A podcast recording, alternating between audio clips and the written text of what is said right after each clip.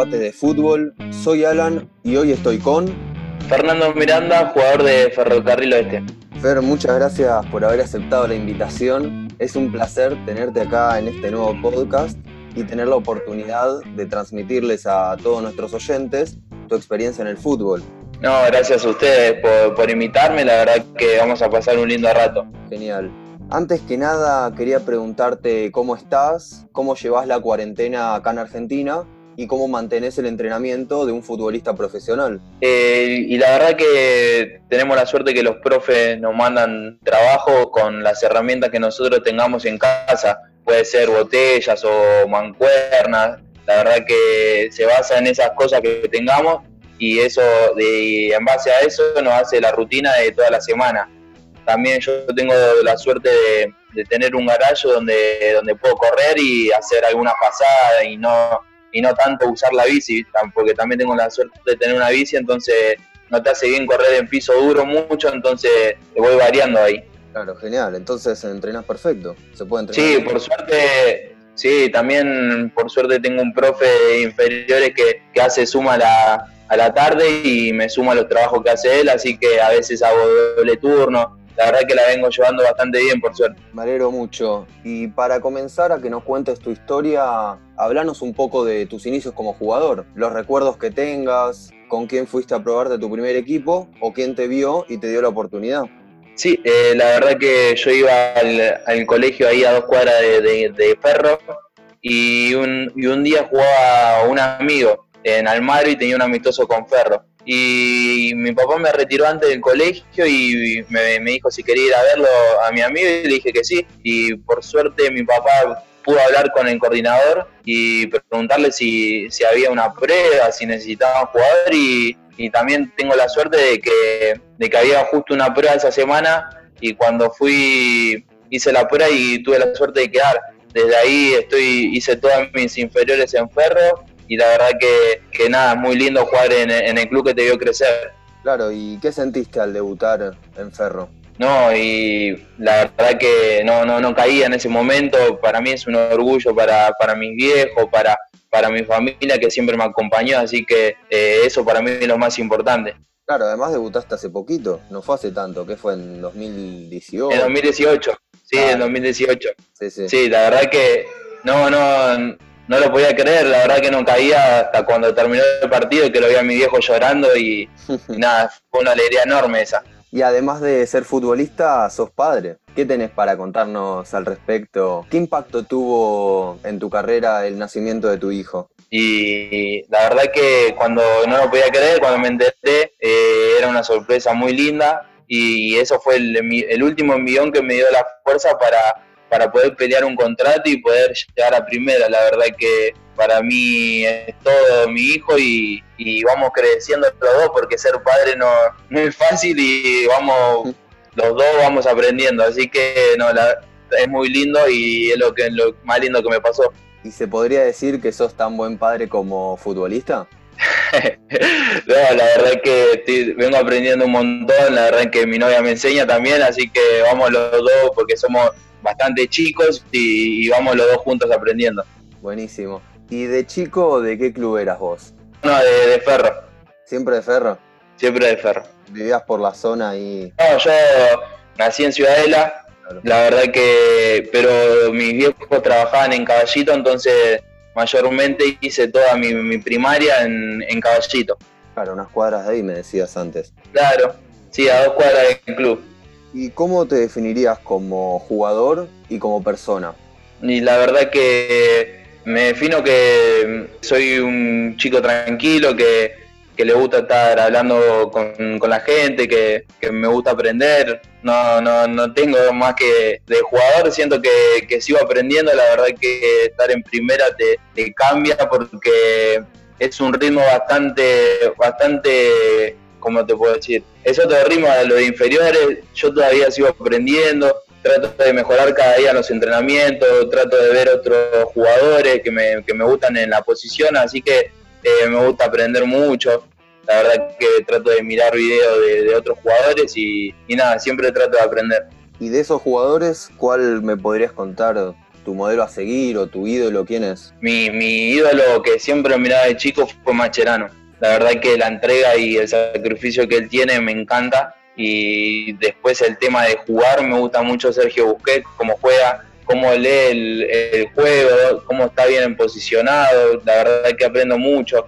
Ahora también estaba mirando mucho a, Enzo Pérez, al chileno Díaz. Me, me gusta mucho, lo, bastante todos los cinco los miro y trato de sacar lo mejor de cada uno. ¿Y cuál dirías que es tu, tu mejor virtud? Y yo creo que, que siempre tengo un objetivo y, y, trato de ir por eso y no, no paro hasta conseguirlo. ¿Y cuál es ese objetivo principal que tenés o algún objetivo que tengas ahora?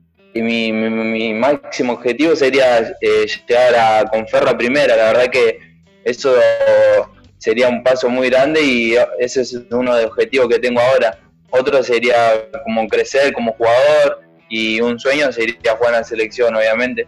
Y me decías también, bueno, que mirabas varios videos de varios ídolos que tenés, Macherano, Sergio Busquets, Enzo Pérez de, acá del fútbol argentino. ¿Cuál es el mejor jugador en tu posición actualmente? Actualmente, y para mí que, que Enzo Pérez. Como está hoy Enzo Pérez, eh, me, me gusta mucho.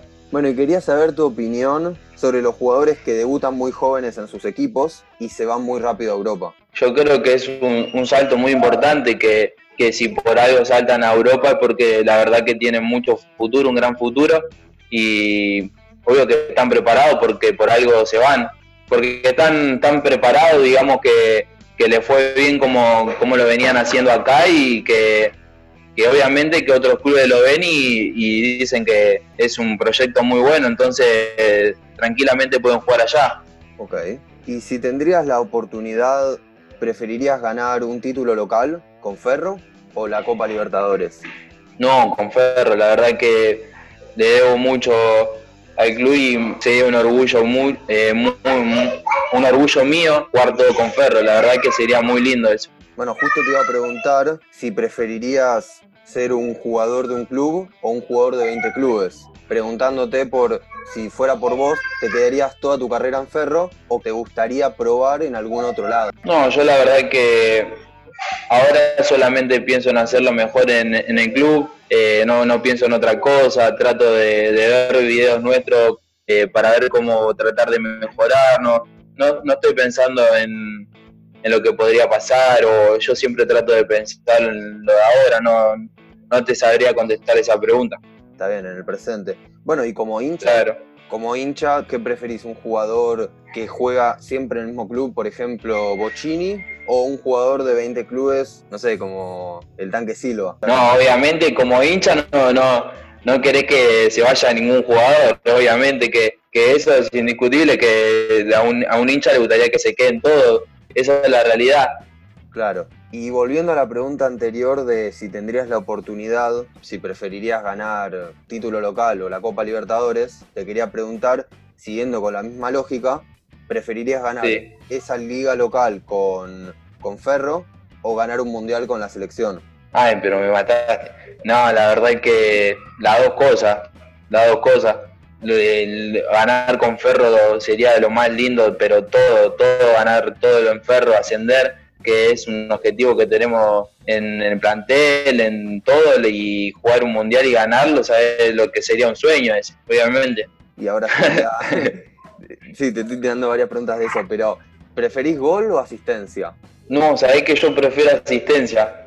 No, no, no me sale, sabés que a veces estamos entrenando y mi, hasta mi compañero me dice, pedala al arco, no, no me sale, no, no me sale pedal al arco, si veo a un compañero se la doy, no tengo problema, no, no me sale pegarle. No, está bien, te preguntaba, además tu posición igual tampoco es que tenés que, no tenés la obligación de hacer goles tampoco. No, obviamente que mi posición más que nada es para, para hacer un equilibrio y, estar bien posicionado para, para armar el juego, para cortar jugadas. Así que bueno, no me sorprende la, decisión que estás tomando porque está perfecto, es, es dar la asistencia para que el otro haga el gol. Con que metan el gol, ya está, ¿o no? Claro, obviamente. Sí, nos vamos a arrasar todo, así que cualquiera que meta lo, es lo mejor. ¿Y el estadio más lindo en el que jugaste?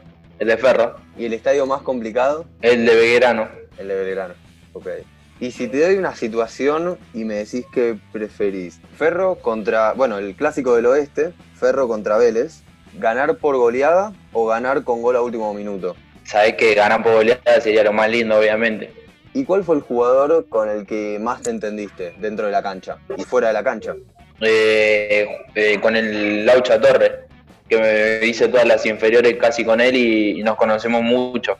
Claro, se conocen de, las inferiores y ahora jugando juntos ahí en, primera. Claro, obvio. Nico Gómez, también jugué mucho con Nico Gómez. ¿Y jugaste al, al baby fútbol? Sí, Alianza, acá queda en casero. Bueno, entonces se me ocurre un, pequeño juego que sería que si tenés que armar un equipo de fútbol 5, eh, vos incluido obviamente, o sea que tenés que meter cuatro compañeros que tuviste a lo largo de tu carrera para ir a jugar un torneo por plata. ¿A quién llevas? Gaby Díaz, eh, Laucha Torres, eh, en el arco lo pondría Andrés, Bailo. Sí, sí, sí. falta uno, ¿no? No, y vos. Ahí me dijiste uno, tres. Te dije tres, ¿no? Y yo, ahí está. Ahí está, cinco, sí, sí, sí. Perfecto. Ahí está. ¿Y qué consejo le darías a un chico que está todavía en inferiores? Que le siga metiendo que, que el fútbol es lo más lindo que hay. Que a veces se te hace difícil, pero uno siempre, la vida te pone pruebas y hay que saber llevarlas. Yo también tuve la suerte de, tener familia que me acompañó siempre, a mis viejos, y nada, que le siga metiendo, que, es lo más lindo que hay en fútbol. Muy lindo mensaje. Y para finalizar, ¿qué te parece si nos contás una anécdota junto a un amigo del fútbol para que él sea el próximo nominado y a través de debates de fútbol nos cuente su historia? Nada, volvíamos de, jugar un partido en inferiores y nos fue a buscar mi viejo, nos llevó mi viejo y cuando estábamos volviendo la ruta se nos aparecieron dos ñandú y y casi nos pisamos, casi nos, atropellan ellos, porque venían tan rápido que, mi viejo fue un volantazo que se nos asustamos todos. ¿Y qué hace un ñandú ahí? No, sabés que estábamos todos así, quedamos todos con pálido, quedó mi viejo con el volante agarrado fuerte del, volante, no sabes. El Aucha Torre, estábamos con el Aucha Torre, volvíamos con él. Muy bueno, así que entonces Laucha está nominado entonces. Nominamos Sí, obviamente. Perfecto. Así que nuevamente muchas gracias por haber aceptado la invitación y haber compartido tus vivencias. No, la verdad que gracias a ustedes por haberme invitado. La verdad que pasé un lindo ratito eh, hablando de fútbol. Con eso nos despedimos. Me escucharán en un próximo podcast. Esto fue Debates de Fútbol.